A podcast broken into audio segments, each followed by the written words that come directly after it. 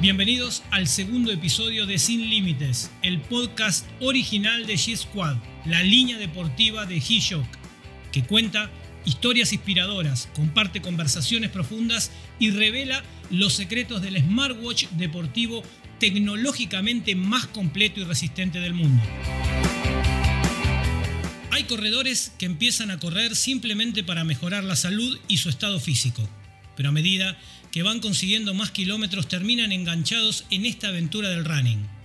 Y es ahí cuando comienzan a plantearse objetivos para completar una carrera por primera vez, mejorar la técnica, llegar a ser rápidos o terminar un maratón. Un runner siempre va por más. Para lograr alcanzar ese nivel superior al que aspirás necesitas un reloj que se conecte con tu mejor versión para que juntos puedan cuantificar, planificar y analizar los entrenamientos. Soy Gustavo Montes y desde hace dos meses tengo en mi muñeca el avanzado reloj deportivo G-Shock GBD H1000. Desde entonces me propuse ponerlo al límite para descubrir el gran potencial que esconde con el propósito de mejorar mis objetivos.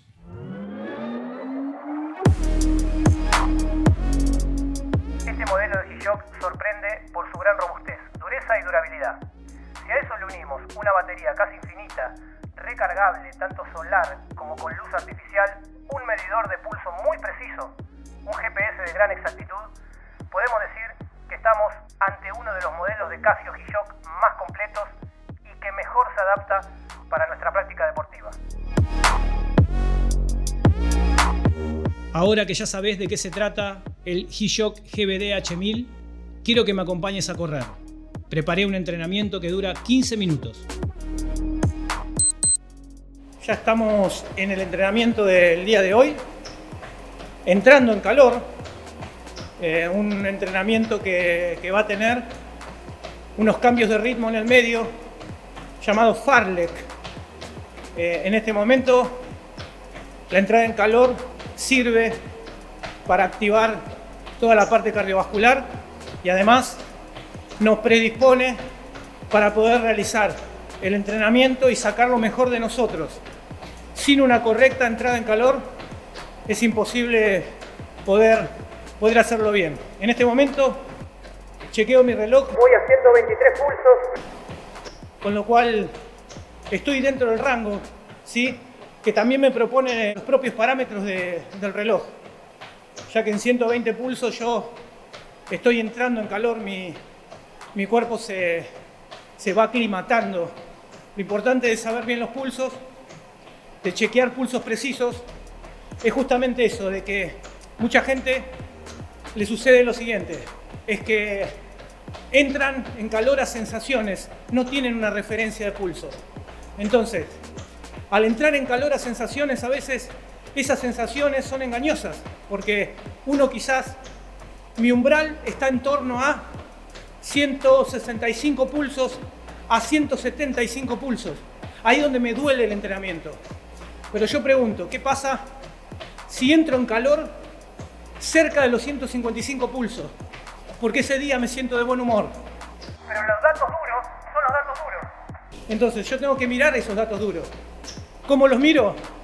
Y chequeo que mis pulsos estén precisos, que yo no pase de 130. Ahora estoy en 127. Con lo cual esa es una correcta entrada en calor en función de mis propios parámetros. Y justamente lo que sucede muchas veces es eh, el enemigo invisible, como le llamo yo. ¿Y cuál es el enemigo invisible? El sobreentrenamiento. ¿Cómo puedo evitar el sobreentrenamiento? Justamente escuchando el corazón. El corazón también necesita de descanso y el corazón necesita de estímulos. Pero ¿qué pasa si yo lo estimulo constantemente a altos pulsos, que es lo que le pasan a muchos runners que entrenan a altas pulsaciones, nunca descansa su corazón y en competencia no rinden, no logran llevar o plasmar su mejor versión. Justamente es esto que no permiten de que se produzca esa supercompensación interior que les arroja mejora. Esto es matemática. Entonces, cuando uno logra captar datos precisos de los pulsos principalmente, que es lo que yo estoy chequeando en este momento, mientras voy a 129 pulsos, es permitirle a mi corazón poder arrojar esas mejoras con un debido descanso. Eso es lo bueno de, de poder entrenar con un elemento preciso, en este caso con el GBD H1000, que es el que tengo en mi muñeca. Otro de los datos, para seguramente va a servir, es la colocación del reloj en la muñeca. Nunca colocarlo cerca de la inserción con la mano, sino un poquito más arriba y siempre sujeto. Intentar lavar el sensor óptico, ¿sí? Yo lo hago con agua, eh, sacudo el reloj, ni siquiera lo seco con una toalla para que los datos del torrente sanguíneo pueda, puedan ser más precisos en nuestro reloj. Esto es muy importante. Además, eh, respetar, como decía recién, los días de descanso.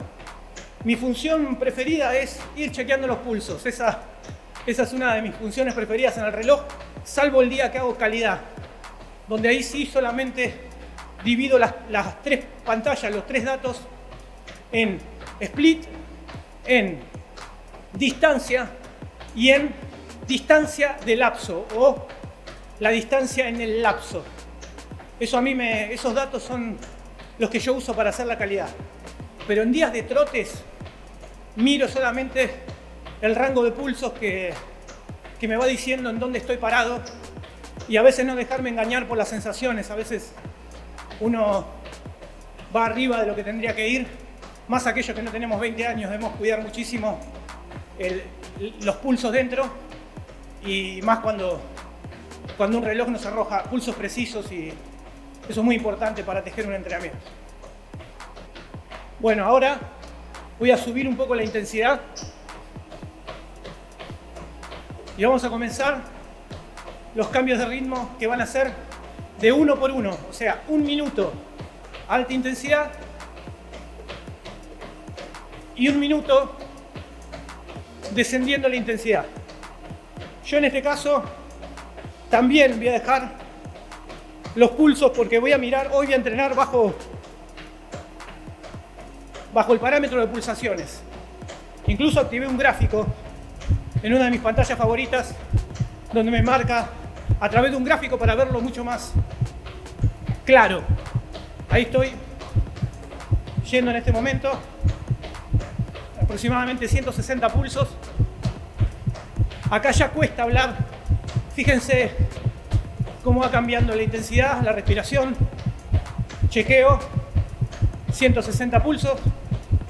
Significa que ya estoy en una franja donde mi corazón late más fuerte y es muy importante, pero muy importante el tema que les marcaba en la entrada en calor. Saber esto, ¿A cuántos pulsos voy? Ahí está el secreto de, la mejora posterior, o por lo menos de la recuperación posterior. Si el cuerpo está cansado, no rinde. Si el cuerpo está descansado, rinde. Bueno, ahora elevamos los pulsos. 163. Otra de las grandes funciones que me gustan del GBDH 1000 es el acelerómetro. Cuando te desconectas del GPS, tal es este caso, el reloj que tiene cinco sensores, automáticamente te produce, te reproduce la distancia que vas corriendo, aunque vayas arriba de una cinta, a través del acelerómetro, es uno de los sensores que tiene, uno de los cinco. Los más importantes que seguramente el runner reconoce ese GPS, la toma de pulsos y el acelerómetro. Esos son los que, los que más atención tiene, además del barómetro y de la toma de, temperatura, ¿no? Pero más el corredor de montaña va a meter foco en, eso, en esas funciones. Pero el runner de ciudad, lo que más le presta atención es GPS, acelerómetro y pulsos. Terminado el minuto, baja mi intensidad, recupero y mis pulsos automáticamente comienzan a bajar. Algo muy importante que tiene el GBH 1000 es que no tiene delay. Eh, eso es algo muy importante. No solamente en la precisión, en la medición, sino que los pulsos se ven en tiempo real. A mí me ha sucedido eh, con otros productos de que tarda entre 3 y 10 segundos en darme el pulso real. Y a veces ese 3 y 10 segundos es, un dato crítico porque uno mira y quiere saber lo que está pasando en ese preciso momento. Más con el fanatismo que se vive el running hoy en los corredores comunes a los corredores profesionales. Pero yo acá saco los corredores profesionales, me meto más. En el runner común, el que trabaja 8 o 10 horas por día, quiere datos precisos, o sea, este, incluso demanda más que un corredor profesional. Quiere pulsos en tiempo real, quiere una distancia precisa y quiere, además, poder usar su reloj y no tener miedo a romperlo, cosa que también es algo muy importante que tiene la línea G-Shock, que uno puede usarlo todo el día, poder ir de acá, bajar del auto, sin querer golpearlo con la puerta del auto y tener garantías, o sea, no saber de, no tener la preocupación de rayar o romper un vidrio, cosa que te dejaría sin entrenar quizás una semana, ya que hoy el corredor si no sale con su GPS no sale a la calle. Estamos en el cambio de ritmo número 2 y ya aceleramos nuevamente. Baja y sube, baja y sube la intensidad. Ahora sí, nos estamos yendo, me estoy fijando. Hoy la idea era entrenar entre 160 y 170 pulsos. 165 pulsos tengo en este momento. Estoy dentro del entrenamiento que quería lo cual a mí me pone feliz poder chequear y poder mantenerme dentro del parámetro. Me, da mucha fortaleza mental a la hora de entrenar y de competir también. Aunque ya compita menos que antes, ahora me gusta, me enamora el entrenamiento. Me gusta entrenar, ver datos, chequear la aplicación, ver los recorridos, cosa que me permite la aplicación de G-Shock. Me permite ver recorridos, me permite analizar las vueltas, me permite ver mi VO2. La palabra VO2, consumo máximo de oxígeno, hoy le quita el sueño a muchos corredores porque quieren tener cuanto más consumo, mejor rindo. Y otra de las cosas que me arrojó el GBDH 1000 es que las oscilaciones ya son parte del pasado en cuanto al VO2. Alguno que quizás escucha esto eh, se va a sentir identificado con esto. Miren, cuando el VO2 eh, comienza a crecer o cuando nuestro consumo máximo de oxígeno comienza a arrojarnos mejora y, y tenemos más capacidad, a veces nos suele pasar o nos solía pasar con algunos productos que el VO2 bajaba de un día para otro eso es imposible. No, puede pasar. De un miércoles a un jueves. Lo que me sucede, o lo que me sucedió de que chequeo en la aplicación de, de Keyshop es que va subiendo muy despacito y va bajando muy despacito mi pérdida de forma o mi pico de forma. Con lo cual también me genera confianza. Porque un cuerpo no cambia de un día para otro, cambia de un ciclo para otro. Y esos son datos que, me, a mí me generan mucha confianza a la hora de entrenar. ¿Cuánto es mi consumo de oxígeno? ¿Cómo estoy? Si estoy cansado. Otra de, las cosas que te puede arrojar un, reloj preciso es que es cuando te salís a trotar y usualmente lo haces en 140 pulsos y ves que tu cuerpo tiene un 10% más. Chequea también hay distintas variables que pueden incidir en este dato. Una puede ser el clima, lo tenés en el reloj, el clima real en el tiempo real, con humedad, con presión baja, que también te lo otorga el reloj. Y otra puede ser tu nivel de entrenamiento. no le das descanso al cuerpo y entonces cuando salís a rodar te sucede que en vez de rodar a 140 pulsos, rodás a 147, 150. Es un indicador para tener en cuenta. Ahora vamos a aflojar.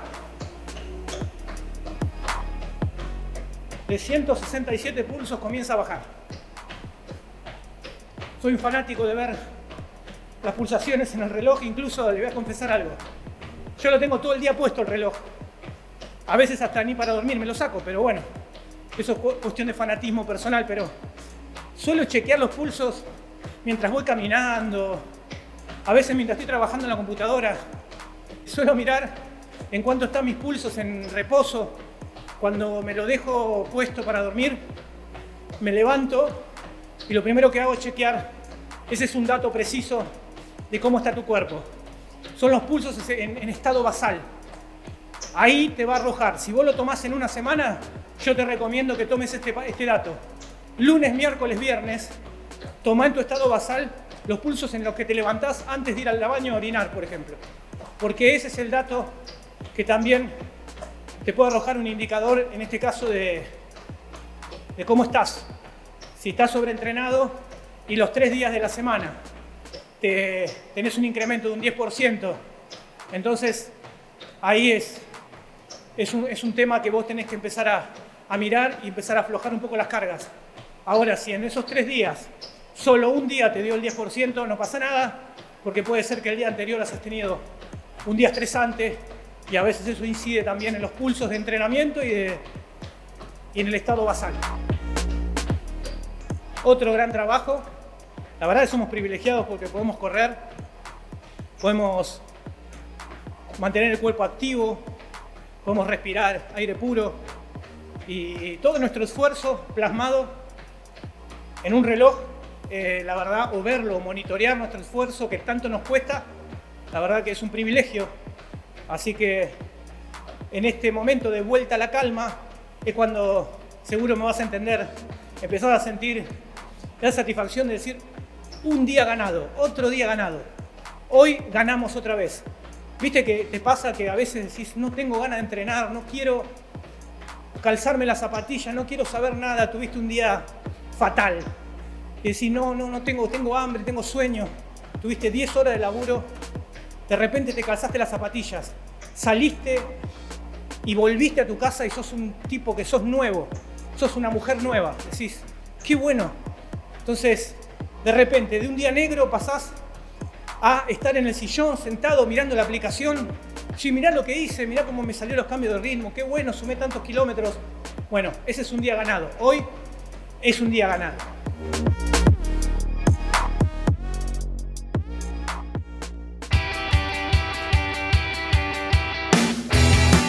Si tu objetivo es conseguir tu mejor versión como runner, el G-Shock GBD H1000 es un reloj deportivo inteligente, con gran variedad de funciones, robustez, durabilidad y una batería casi infinita. Es, en definitiva, el ángel guardián de tus corridas. Soy Gustavo Montes y este fue el episodio 2, el podcast original de G-Squad, la línea deportiva de G-Shock. El sitio web al que quiero que vayas ahora mismo es timeshop.com.ar barra GBD guion del medio H1000.